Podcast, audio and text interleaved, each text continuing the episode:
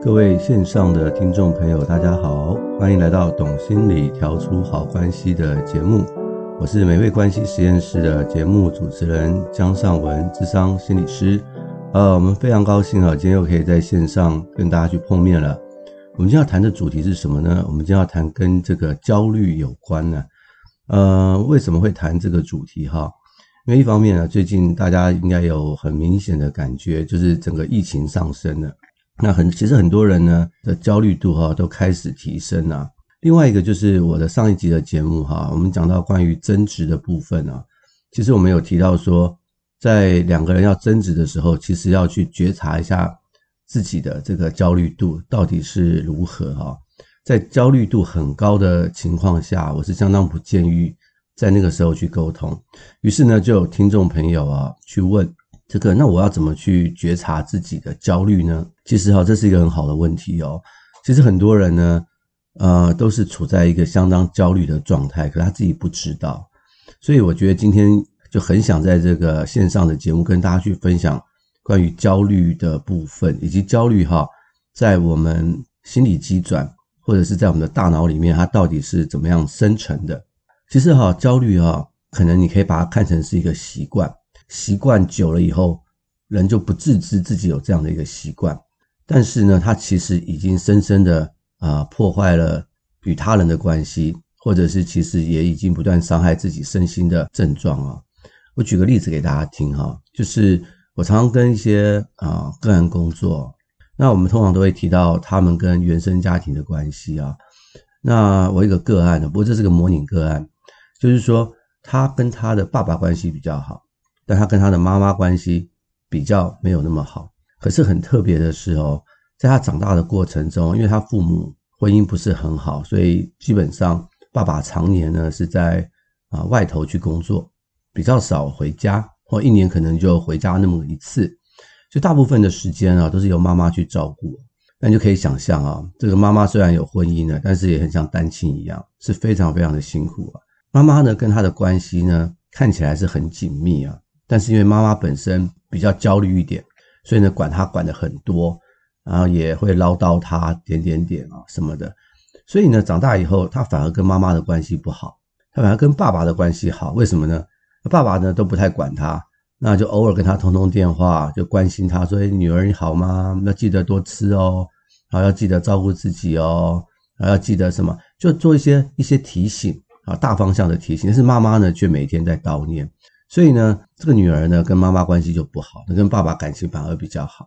那现在长大以后，什么事都跟爸爸讲，反而不跟妈妈说。所以大家听了以后，会不会觉得说有点伤心呢？我想这个母亲她一定会觉得蛮伤心的。我含辛茹苦把你照顾大，结果你还嫌我啊，然后你你爸爸都不管你，然后你反而跟他关系好。所以呢，这就是一个很典型的例子啊，就是说这个妈妈因为她焦虑，反而呢。破坏了跟呃孩子的关系，那爸爸反而反而放松，跟孩子的关系好，所以焦虑其实会破坏我们人跟人之间许多的这个关系哈。所以呢，我们就今天来谈谈这个焦虑哈。一般人对于焦虑的感受或者是看法其实不太一样哈。可能譬如说，你可能会常常觉得坐立难安呐，呃，或者是心情很烦呐，或者是担心很多的事情放不下啊。啊，或者是你会发现，你只不断在重复说某一些事情啊，啊，不断的叨念啊，或者是希望身边的人立刻去做，啊，不去做的话就会很生气，啊，甚至啊有时候情绪不稳定，容易发脾气哈。最明显的特征呢，就是身体会很紧绷，尤其是肩膀会很紧。那有一些人呢，心跳会加速，甚至会常去上厕所，所以所谓的肠躁症，这些都是一些焦虑的特征哈。我们在医学的诊断上面，到底什么是焦虑啊？它其实有一定的诊断的准则啊，在我们呃临床上有个叫做 DSM five 的一个临床准则哈，它是这么说的，我念给大家听听看。他说，针对许多的事件或者是活动哈，有过度的焦虑和担心呢，至少六个月以上的时间，有担心的时间呢，比没有担心的时间多。大家可以想一想，自己是不是这样子？然后呢，会认为难以控制的担忧，也就是说，你不想担心，可是他就不断的来让你担心，难以控制。此外，会伴随下列症状中哈至少三项啊，哪些症状呢？啊，坐立不安或感觉紧张或心情不定啊，容易疲倦，无法集中注意力，脑筋一片空白，容易生气，肌肉紧绷，睡眠障碍。这六项哈要包含三项哈。另外一个哈，你的焦虑哈已经影响到你的人际关系、日常生活跟职业功能。所以以上哈大概就是我们通常在这 DSM-5 里面的一些诊断。好，大家可以去感觉一下哈。你真正要到我们所说的这个广泛性焦虑症哈，你要符合以下的诊断。但是不代表你一定要有诊断才代表你有焦虑症哦。所以很多时候焦虑它可能是个习惯。所以假如你发现我刚刚所说的一些东西啊，你有一些部分有的话，那你可能就是比较焦虑的一些人。那我们就可以去想一想，我们到底发生了一些什么样的事情哈，在我们的日常生活中，大家常常会问我说：“我不想焦虑啊，我也想放轻松啊，可是我就是莫名其妙的担心跟焦虑啊。”呃，这个是可以去理解的，因为焦虑其实它是一种人类保护自己的方式啊。所以我接下来哈，我就会从啊脑科学的角度跟大家去分享一下这个焦虑是怎么来的。好，首先呢，焦虑如何来的话，我们要先分辨一下两个不同的东西。好，一个是恐惧和焦虑。我们先谈谈什么叫恐惧哈，就是我们要去想象一下，当我们还是个原始人的时候。不像现在的社会啊，你出门那么方便，然后呢，你有交通工具，原则上出门是一件安全的事情啊。但是在古代的原始人，他们出门并不是一件安全的事情，他们常常是为了生存，而每一天呢，担心三餐到底有没有东西可以吃啊。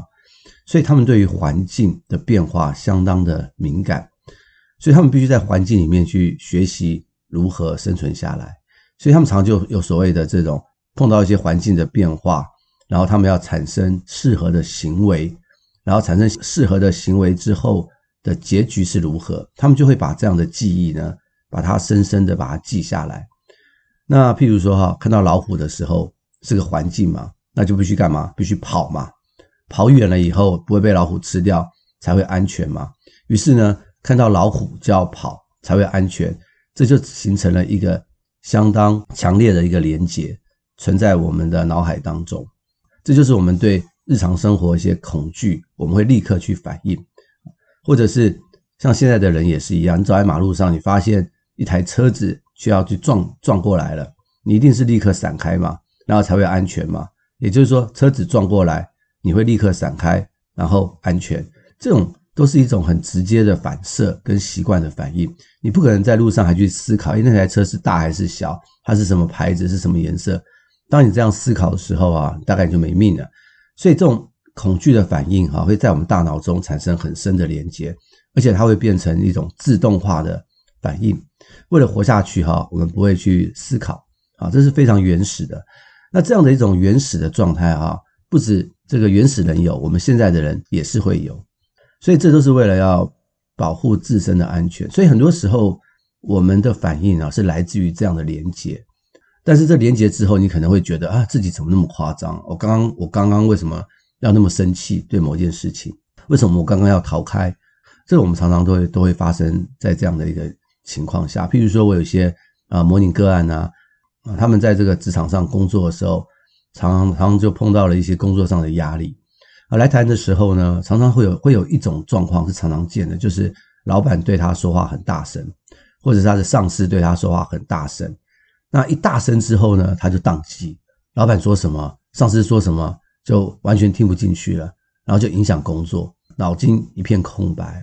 他们来智商的时候觉得很困扰，那我们去谈的时候呢，都会发现他在童年都有类似的经验，也就是说，他的父母常常可能有一种过当或不当的管教，呃，这个声音很大，然后接下来呢就会把他毒打一顿，他其实已经有这种恐惧了，所以他就已经变成说，当别人大声的时候，他就。处在一种非常惊吓的反应，那这种就是我刚刚所说的那种自动化思考，他的头脑呢已经不能运作，他完完全全呢是让他这个很原始的杏仁核呢在操纵这种恐惧的情绪，所以因此头脑就一片空白。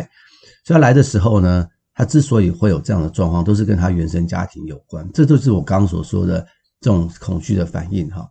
但是人类呢，又跟其他动物不一样。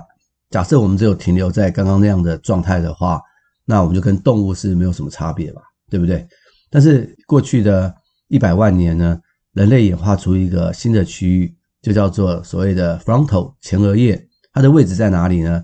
大家不妨用手去拍一拍自己的额头，就是这一块部分啊。这块部分呢，就是人类的高级思考中枢，它是和创造和计划有关的。那这一块的脑细胞呢，它会根据我们人类过去的经验，不是做立刻的反射，而是会去预测未来。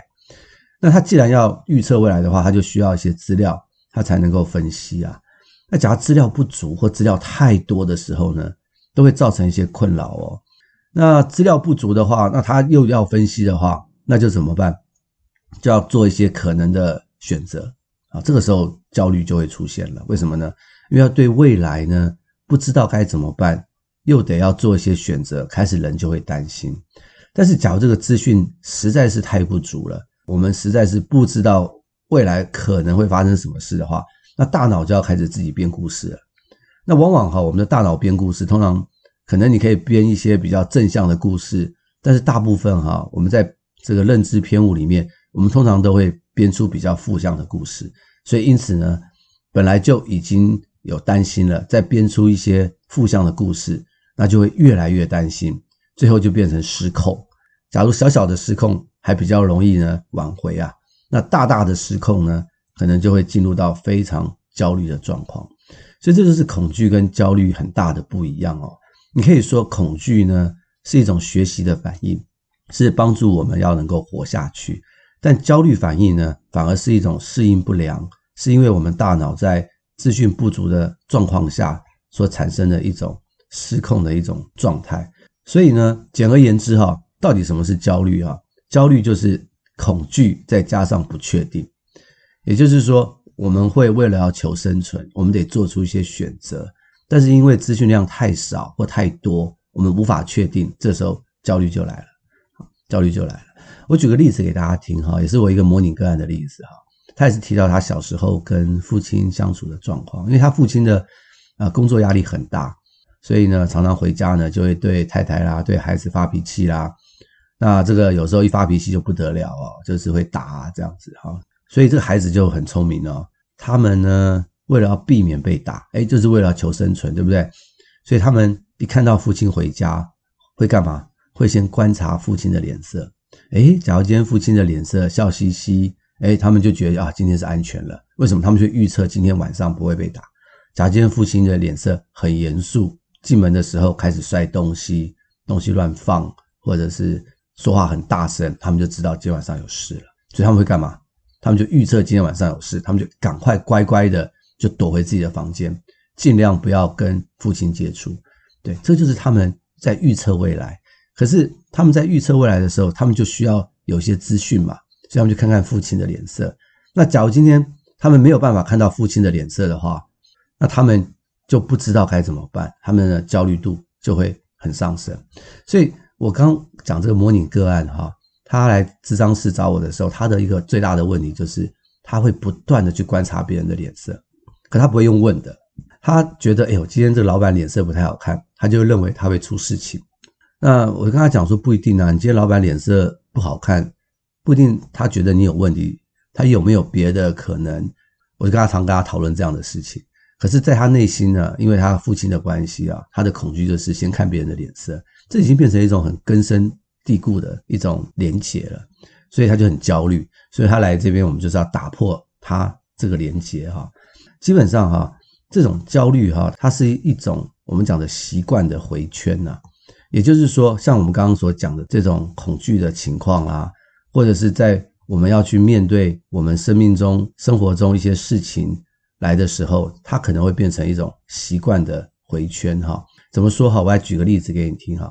譬如说，当今天你工作压力很大的时候，哇，好累啊！今天工作了一天，然后你就回家要休息。就休息的时候呢，刚刚好你的家人正在吃这个爆米花啊，或者是正在吃这个薯片，然后在聊天。然后看电视这样子，你就加入了他们，然后你也开始吃爆米花、吃薯片、聊天这样子，然后你就发现，哎，哇，吃了这些东西，看了电视以后，心情就整个放轻松了。结果你就发现，哎，好像我回家吃一些薯片啊，看看电视啊，我的心情就会放轻松。那这样的一种连结呢，久而久之呢，它就成为了一个一个习惯，所以变成会怎么样呢？会变成说，你以后有压力的时候，你就会跑去吃东西，因为吃东西会让你放松。可是呢，你可能没有想到说。吃东西会让你变胖，所以这样的一个连接呢，就会慢慢的在我们的头脑里面越来越根深蒂固。碰到压力就会想去吃东西，或者是呢，我也曾经碰过有一些小朋友啊，啊，他们来的时候呢，就是有一些网络成瘾啊、游戏成瘾的一些问题啊。你去跟他们去深聊的时候，他们第一次开始玩电动的时候啊，而且玩得很开心、很忘我的状态之下，他前面都发生了一些事情，大部分哈。都是碰到了一些压力和挫折，然后不知道该如何解决，在这样的一个状况下，刚刚好玩到了电动，然后这个电动啊游戏啊里面就可以让他破关啦，让他很有成就感啦，然后因此呢就满足了他的那种挫折的心情，于是他玩电动这个行为，结果就是他开心，可以远离挫折的心情，所以他以后呢只要一挫折呢，他就跑去玩电动。这就是变成我们头脑里面这个很深的一个连接，那慢慢就会变成了这个习惯。所以许多人呢，当他们碰到压力的时候，他们就会去用一些这样的方式哈，去解决他们的压力，或者是解决他们的这个焦虑啊。这一次又一次呢，就会不断的发生。我再举一些例子啊，譬如说，我们常常碰到一些啊有焦虑症的人哈，或焦虑的人呢，他们也会有拖延的习惯。那因为他们可能很担心。东西做不好啊，或者是有一些完美主义的状况。当他们要去工作的时候，他们就开始有压力。那很多的担心，那这种担心跟压力是很不舒服的。于是呢，怎么样去做一点别的事情啊？有些人就说啊，那我先去玩一下电动一个小时，或者是我先去转移目标，先去做一些啊比较不会那么不开心的事情。那他去做了以后呢，他就发现，诶，这样子真的能够去降低他的焦虑。于是呢。他就怎么样？下次要工作的时候，他又会去做这些其他的事情。那当然呢，你就可以理解了。那原来的工作没有做嘛，就变成拖延了。通常都是拖到最后一刻，实在是不能拖下去，或是被老板呢逼的时候，他的东西才会交得出来。所以往往往往这样的一种习惯的回圈哈，会在这个焦虑的养成或过程中呢，不断的去形成，那就造成很多人的一些困扰啊。所以呢，我们其实要去理解我们的焦虑所造成的结果的回圈到底是什么。假如我们有一些焦虑啊，会让我们把工作做好，那也能够完成，那是那种轻度的一种压力，可能是一件不错的事情呢。但是，假如是一种很过度、过分的压力或焦虑的话，其实就会造成很多的影响。我们就要去想一想，我们的习惯回圈到底是什么。所以我通常会建议哈，我的个案啊来的时候，我会建议他们去想一想，你最近发生了什么事情，让你开始有压力跟焦虑，然后你做了什么样的事情，让你自己去抵消。我通常都会问他们这三个东西：最近发生了什么事，然后你做了什么事，然后你的感觉怎么样？让他们把这三样的连结呢，把它给写下来，然后我们再从中呢去探讨。这个习惯的回圈是怎么样去发生的？那我要举一个例子哦，我最近就有一个模拟个案哈，他来的时候呢，他就说：“哎，医生啊，我最近哦，他就说心理师啊，我最近呢，嗯，开始喝酒啊。”我就说：“你以前会喝吗？”他说：“以前一个礼拜喝一次，但是最近啊是天天喝哦。”我说：“天天喝喝多少？”哦，他喝的量相当大了，已经超过了一般的我们说的健康饮酒量。我说，你最近有发生什么事吗？他说好像也没有诶。我就开始问他说，你从什么时候开始喝？他就说我大概喝了两个月。那我说两个月以前有没有发生什么事情，在工作上、在家庭上各方面？他就说两个月前没有。那我说再往前推，因为这有可能是累积的压力。再往前推，我说那你今年过年的时候有没有发生什么事？他想一想，他说诶，有诶，我有个同事离职了。那我说同事离职跟你有什么关系呢？他说啊，他说我是组长，他是我的下属啊。他离职之后，事情通通又回到我身上。